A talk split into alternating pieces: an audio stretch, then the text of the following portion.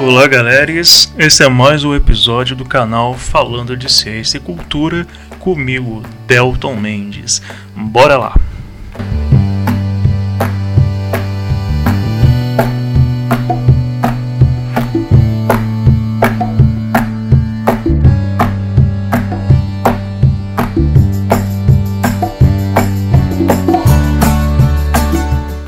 Tema do episódio de hoje é a importância da Lua para a vida na Terra. Antes de aprofundarmos nele, é, gostaria de lembrar que ao final desse episódio, assim como eu fiz no último, eu vou ler duas das perguntas, dentre todas as perguntas feitas pelas pessoas, por pessoas que interagiram comigo pelo Instagram uh, na semana passada. Ao final, na publicação de cada episódio, eu tenho feito uma interação pelos stories do Instagram, na qual as pessoas podem fazer perguntas, críticas, debater, e aí eu escolho duas dessas interações, na verdade, duas perguntas para poder responder no episódio seguinte, e é isso que eu vou fazer ao final de mais esse episódio. Então, vamos lá.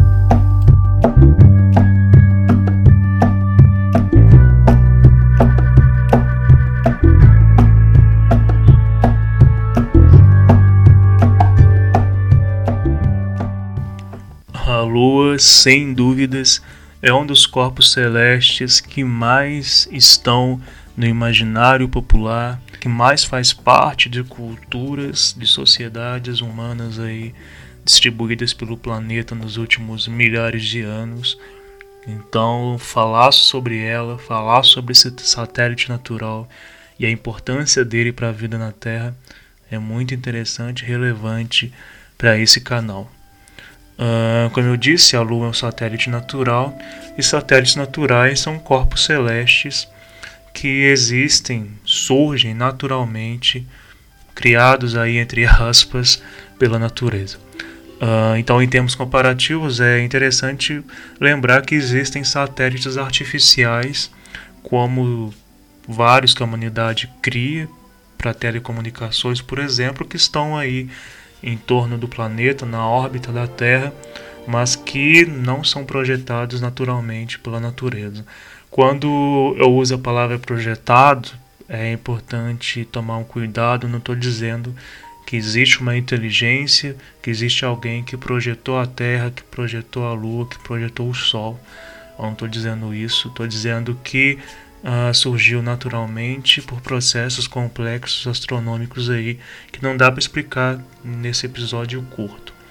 Mas então voltando à, à Lua, é um satélite natural dentre vários outros que existem aqui no Sistema Solar. Uh, nós temos vários planetas no Sistema Solar, como vocês com certeza sabem: uh, Mercúrio, Vênus, Terra, Marte, Júpiter, Saturno, Urano e Netuno. E muitos desses planetas vão ter luas. Uh, claro que alguns deles não têm lua alguma, como é o caso de Mercúrio e Vênus. A Terra tem apenas uma lua, mas nós temos aí planetas como Júpiter e Saturno com dezenas de luas. Então, um satélite natural é um corpo celeste que vai orbitar um corpo celeste maior. Nesse caso da Lua, a Lua é um corpo celeste que vai orbitar um planeta. Mas nós temos casos de satélites naturais que não são luas, como por exemplo galáxias anãs que vão estar orbitando galáxias muito maiores. Então aí uma galáxia anã, por exemplo, que orbita uma galáxia muito maior, ela vai ser compreendida como um satélite natural dessa galáxia muito maior. É, vejam que há uma grande variedade de classificações de satélites naturais uh, que vão variar aí de acordo com o referencial, o tipo de corpo celeste e várias outras uh, características inerentes aos estudos astronômicos. Bom, a nossa Lua ela está distante da Terra a cerca de 400 mil quilômetros. Então a distância que nos separa do nosso satélite natural é relativamente pequena se compararmos com as distâncias em geral astronômicas. Uh, se projetarmos o tamanho do sistema solar, se projetarmos o tamanho do cosmos, é óbvio que 400 mil quilômetros é quase nada.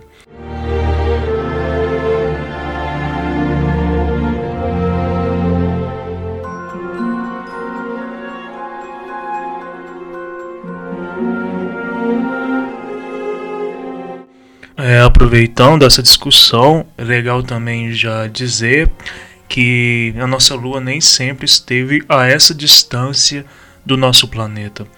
Há muito tempo atrás, ela estava muito mais próxima da Terra. Então vejam que para estudarmos uh, esse corpo celeste, a nossa Lua, uma série de aspectos precisam ser considerados. E outra coisa interessante é que uh, em documento de 2017 que eu estou acessando aqui agora, estavam uh, registrados 380 objetos no sistema solar que são classificados como luas. Vejam que temos muitas, mas muitas luas uh, no sistema solar. E entender como é que elas se comportam, não só a nossa lua, mas todas as outras, é muito importante em termos científicos. Em geral, as luas elas podem se formar a partir de três processos distintos. O primeiro a se destacar é o que nós chamamos de formação simultânea, que nada mais é quando esse satélite vai surgir simultaneamente ao surgimento do planeta no qual ele orbitará.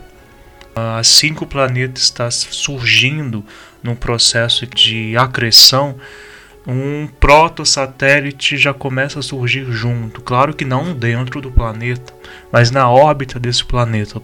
Um outro processo é o de captura, quando já existe a formação da Lua e por gravidade esse corpo celeste acaba se aproximando de um planeta. Então aí é por isso que se chama de captura. É como se esse planeta capturasse essa lua, mas ela não tem força suficiente para adentrar o planeta e provocar uma colisão, por exemplo. Então ela vai ficar ali na órbita do planeta. Um outro processo importante, e talvez o mais importante para nós, é o que se chama de processo catastrófico. Por que, que ele é o mais importante para nós? Porque acredita-se que foi esse processo que deu origem à nossa Lua. Uh, no catastrófico, a formação da Lua acontece a partir da força de um macro impacto entre dois corpos planetários.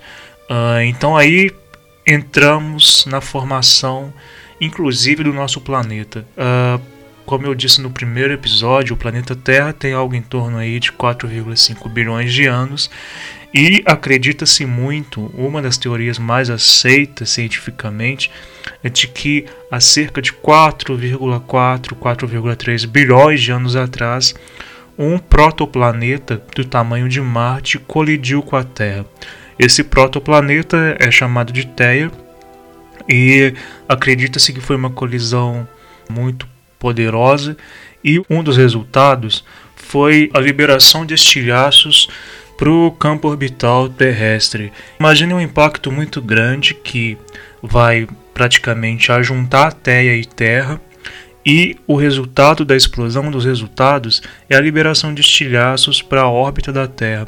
Esses estilhaços, ao longo do tempo, se ajuntaram por gravidade e deram, segundo essa teoria muito aceita, origem à Lua. Vejam que a Lua é como se fosse filha de Teia e Terra.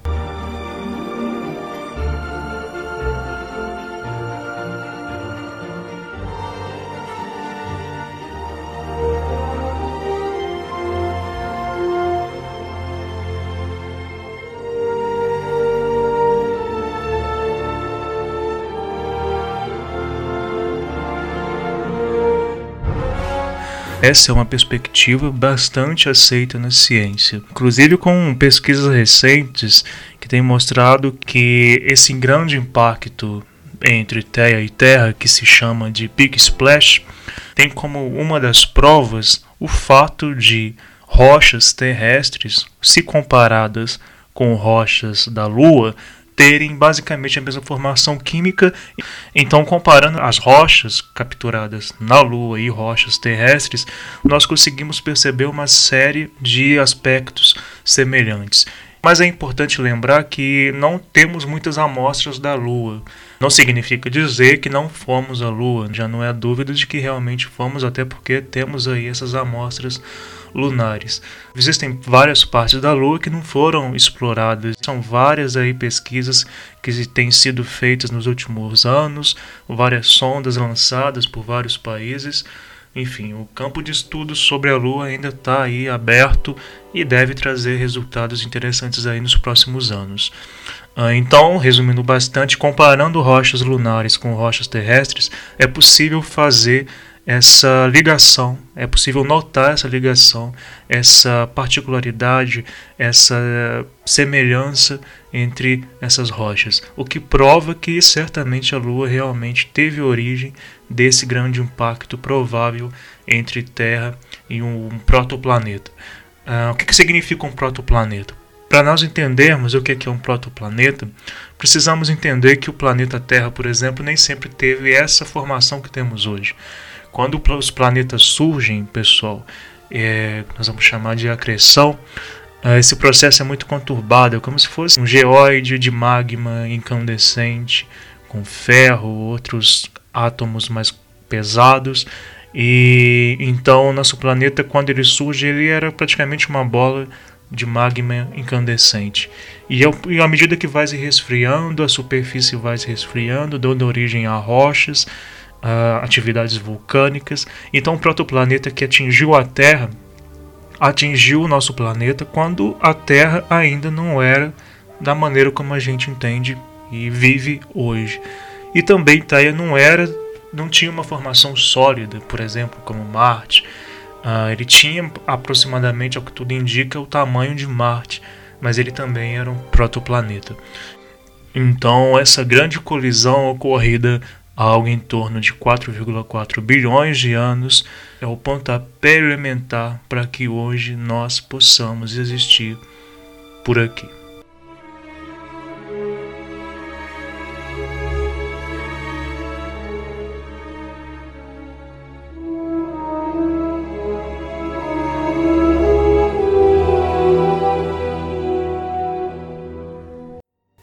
Eu disse para vocês que o Big Splash a grande colisão entre Terra e Terra deu origem à Lua, e isso foi um dos fatores mais relevantes para nós existirmos aqui na Terra hoje. E por que isso? Parei para pensar em algumas coisas. Uh, a Terra, antes de existir a Lua, ou seja, antes desse protoplaneta Terra atingir uh, o nosso também protoplaneta Terra, uh, tinha uma rotação muito maior do que atualmente. Sem a Lua, o nosso planeta girava muito mais rápido, tão rápido que um dia tinha duração de aproximadamente 4, 5 horas. Imaginem vocês vivendo no planeta em que o dia tem duração de 4, 5 horas. Dias na astronomia é o tempo que um planeta leva para dar a volta em torno de si mesmo. Cada planeta vai ter dias com durações diferentes, inclusive também anos com durações diferentes. Mas é, voltando à discussão, a Lua, a existência da Lua, que como eu disse para vocês ficava muito mais próxima do que atualmente, fez com que a, o planeta meio que freasse. Então a rotação da Terra em torno do seu próprio eixo diminuiu, fazendo com que nós pudéssemos ter aí dias de 20 horas e depois uh, dias de 24 horas. Vejam que a Lua ela tem uma importância fundamental no equilíbrio uh, dessa rotação do planeta Terra.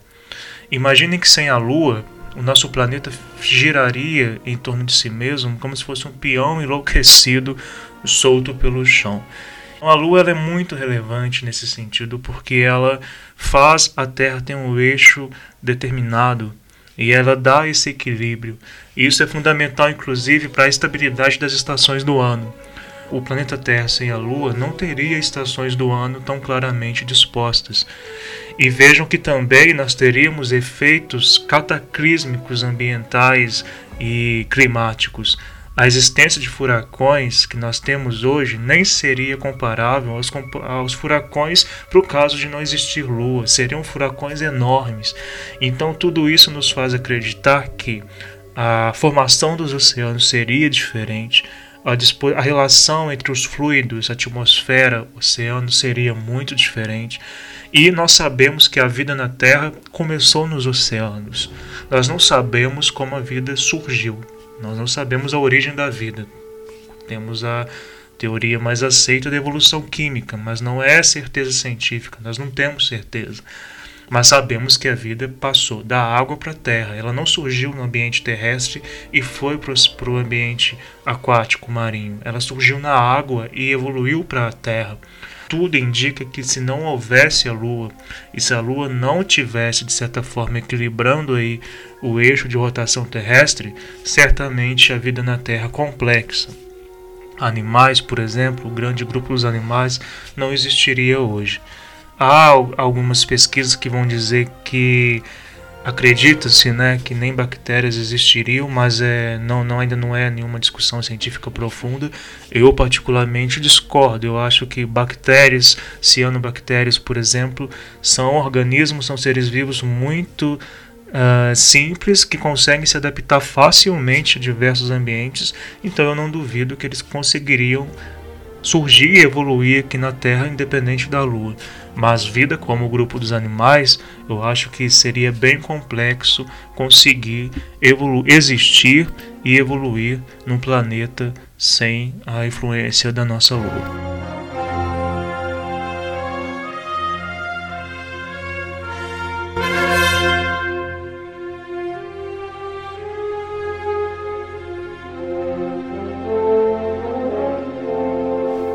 Para vocês entenderem como que a vida é dependente de diversos fatores, imaginemos o mapa mundi, né, o mapa global. A linha do Equador é a região do planeta que tem as maiores temperaturas, porque é a região que é mais acometida pela luz do Sol. Pensem no seguinte: imaginem que a Terra não tivesse o eixo de 23,4 graus de inclinação e que esse eixo na verdade fosse todo entre aspas bagunçado, como literalmente, como eu já disse, como um peão solto. Nós não teríamos essa linha do Equador tão claramente definida em nível de temperatura. Logo, nós não teríamos essa disposição entre Polo Norte, por exemplo, e Polo Sul, com extremos muito frios e as regiões mais centrais do planeta com maior incidência de temperatura. Então, quando nós analisamos, por exemplo, as regiões do globo com maior índice de biodiversidade, nós vemos com muita clareza que nós temos biodiversidade mais complexa, ou seja, grupo de animais, vegetais em maior proeminência, justamente na região do entorno da linha do Equador, ou seja, Brasil, Amazônia, Mata Atlântica, América Central, África, Polinésia, Sul da Ásia, Oceania então são regiões que realmente estão é, nessa região da linha do Equador, entre os trópicos, mas mais sediadas ali nessa grande linha que vai representar, entre aspas, o centro do planeta, uma região que recebe maior temperatura do Sol o ano inteiro. E ali é onde a vida vai mais bombar. Uh, outros aspectos importantes para a gente entender melhor essa relação entre a geografia do planeta, o eixo de inclinação e a luz solar é a questão das mudanças climáticas. Em geral, o surgimento de chuva decorre do ciclo da água. A água uh, evapora no oceano, vem para o continente em forma de chuva, a chuva é absorvida pelo solo, que vai se formam afluentes por nascentes cai em canaletas enormes, que vamos chamar de rios, volta para o oceano, evapora, volta para o continente, enfim. Esse, até esse ciclo da água mudaria se nós não tivéssemos um planeta estabilizado na sua rotação. No mínimo, nós não teríamos com certeza essa diversidade enorme de vida, essa variedade de seres vivos e que nós encontramos aí nas regiões tropicais, sobretudo. Então a evolução da vida na Terra, ela dependeu e ainda depende da nossa Lua. Disse para vocês que a nossa Lua esteve muito mais próxima de nós, do nosso planeta, há bilhões de anos atrás. E é importante dizer que ela tem se afastado da Terra. Mas não precisem se preocupar.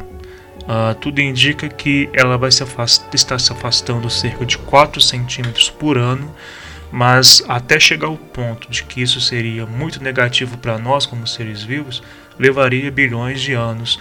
Então nós não vamos mais estar aqui provavelmente em bilhões de anos. Uh, lembrando também que a única forma como o planeta realmente vai ser destruído não é pelas mãos da humanidade, mas sim pelo aumento, pela expansão do nosso Sol. Toda estrela morre e a maioria delas, quando começa a entre aspas morrer, ela começa a se expandir e nessa expansão o nosso Sol ou vai nos engolir ou a radiação vai dizimar a vida na Terra, mesmo que ele não chegue a nos engolir é certeza científica de que um dia a vida na Terra também não vai existir.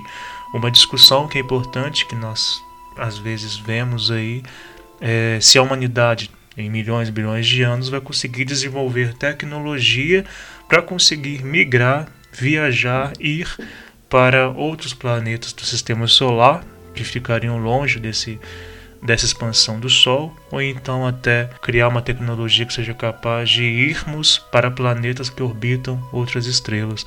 Mas aí atualmente não temos tecnologia para isso e está muito mais no campo da ficção científica.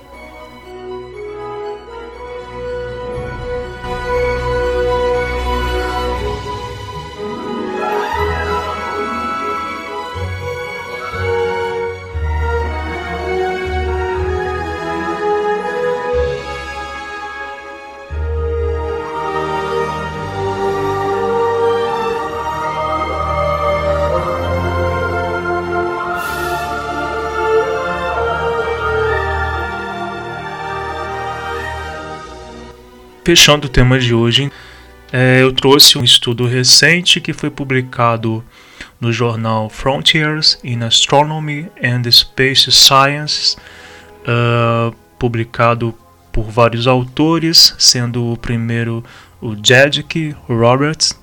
Esse estudo se chama Earth's Minimums Opportunities for Science and Technology. Resumindo, é um estudo que tem aí conjugado esforços da Universidade do Havaí, da Universidade de Washington, ah, da Universidade de Helsinki, da Finlândia, enfim, várias universidades, e que vem discutir a existência de mini-luas. O que, que seriam mini-luas? São satélites naturais, mas na verdade uh, asteroides, pequenos asteroides, que orbitam a Terra ou então que orbitaram alguma vez. Então significa dizer que em determinados momentos a Terra pode ter tido mais de um satélite natural, outras luas além da nossa Lua. Só que, claro, não tão grandes, uh, essas mini-luas não se formaram por processos semelhantes ao que deu origem à nossa Lua, que foi aquele evento cataclísmico, como eu disse, provocado pelo impacto de Theia com a Terra. Provavelmente são grandes asteroides que se grandes em comparação, depende do referencial, é claro, mas em comparação à Lua não são tão grandes, mas se caírem na Terra provocam um impacto é, desastroso. Mas enfim, são asteroides que se formaram do Sistema Solar em alguma outra época aí, nesses 5, 6 bilhões de, de anos de origem da nossa estrela, e nesse processo alguma vez, algum momento, podem ter orbitado a Terra, mas se desprenderam, deixaram de estar na nossa órbita. Então são diversos corpos aí, asteroides, estão sendo estudados que podem ser considerados como mini-luas, que em outrora podem ter sido capturados pela força gravitacional do nosso planeta, passaram aí um tempinho, digamos, curtindo a nossa órbita, mas depois se desgarraram e foram curtir uma vibe em outros pontos do sistema solar.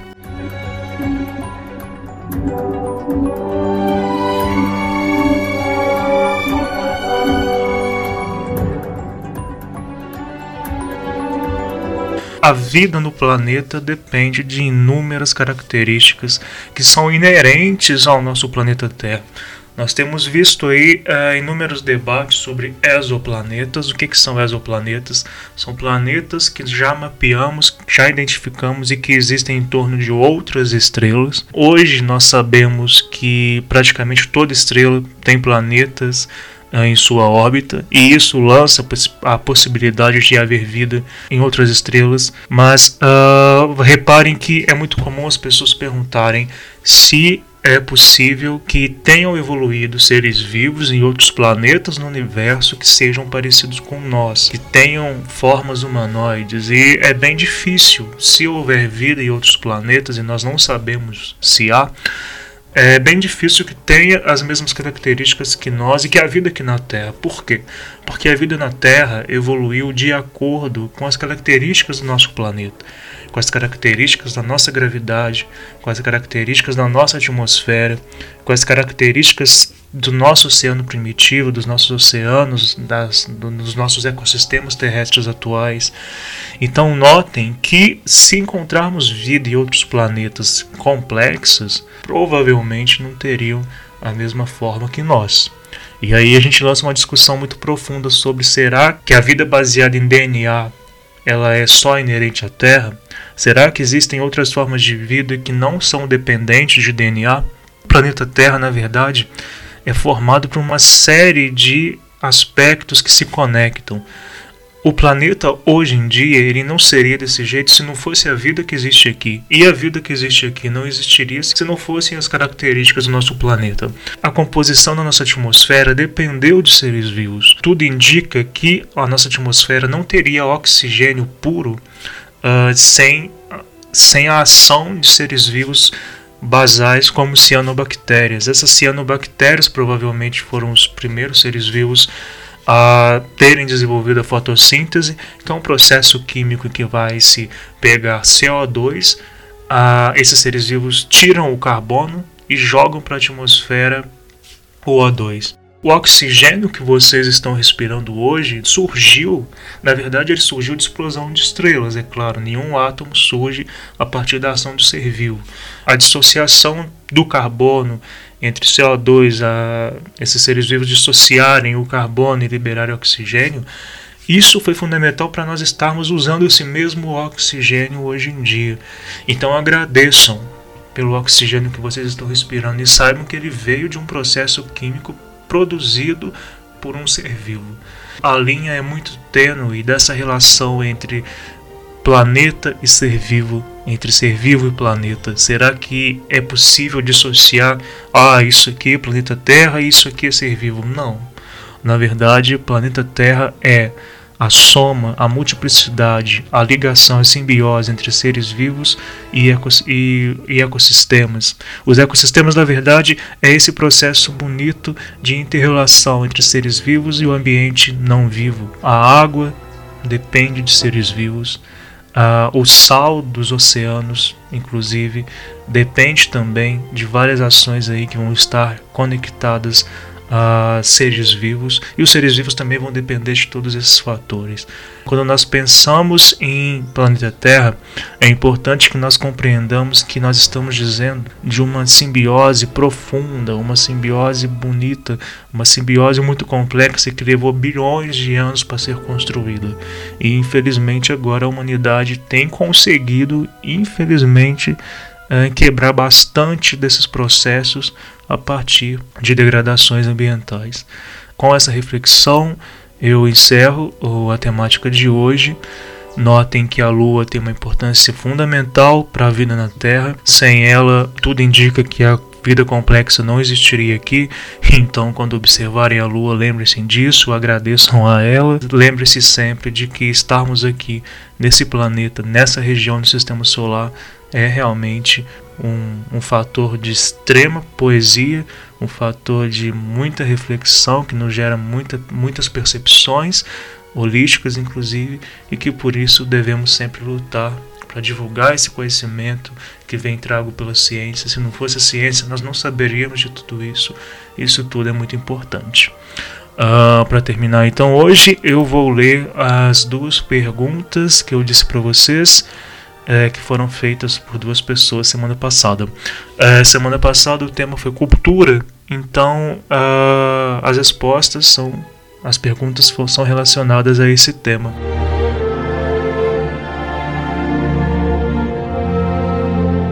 A primeira pergunta foi feita pelo Carlos. É, Carlos, é, ele fala: Sempre achei que cultura fosse sinônimo de arte, mas agora agora entendi que a arte, as artes são parte de algo muito maior. Me lembro agora de uma professora na infância que dizia que tínhamos que ser cultos, ler muito, estudar, estudar, estudar, que só teríamos uma vida melhor a partir do estudo, que só tinha cultura as pessoas queriam muito, mas agora eu vejo que não é bem assim. Obrigado pelo episódio e pelas dicas de leitura. É, na verdade, não foi uma pergunta, né? Mas eu acho que foi interessante porque realmente o Carlos ele descreveu bastante do que eu queria levar para vocês.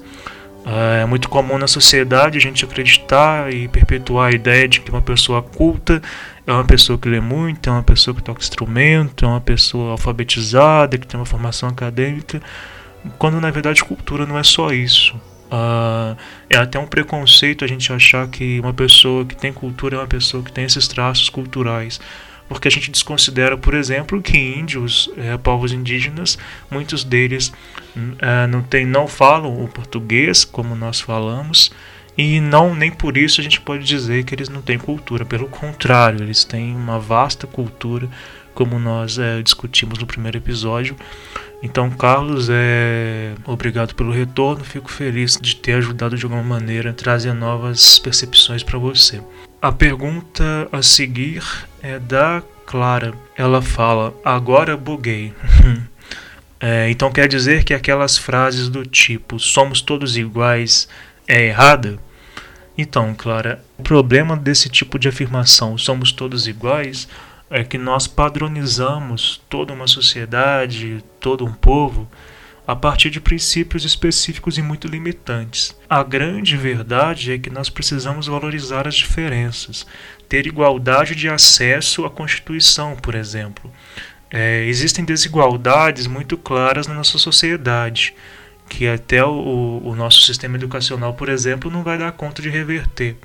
Mas então é, é justamente por isso que nós temos que tomar muito cuidado com essa frase de que somos todos iguais, porque pode dar a entender que nós todos temos o mesmo acesso à Constituição. Por exemplo, a gente sabe que não. A gente sabe que tem muitos povos, muitas minorias, muitas pessoas, gêneros, etnias, enfim, que não vão conseguir ter o mesmo acesso que algumas elites, que algumas outras classes e setores da sociedade. Então, é, eu prefiro muito mais a, a frase valoriza a diferença é na valorização da diferença, da sensibilidade de entendermos que somos diferentes e que no debate consigamos chegar a um acesso, ter um acesso à Constituição para todos. É, é, aí que eu me vejo mais representado. Eu acho que aí é mais importante. Então, valorizar a diferença para que todos consigamos acessar a Constituição de formas iguais é a maior luta, mas sem padronizar o povo brasileiro como se fôssemos uma única cultura e como se todos fossem iguais. Nós somos muito diferentes e precisamos valorizar isso. Uh, eu encerro agora esse episódio. É, agradeço a todo mundo que chegou até o fim. Caso tenha gostado, compartilhe com amigos, parentes, pessoas queridas e vamos seguindo aí nessa luta pela divulgação científica.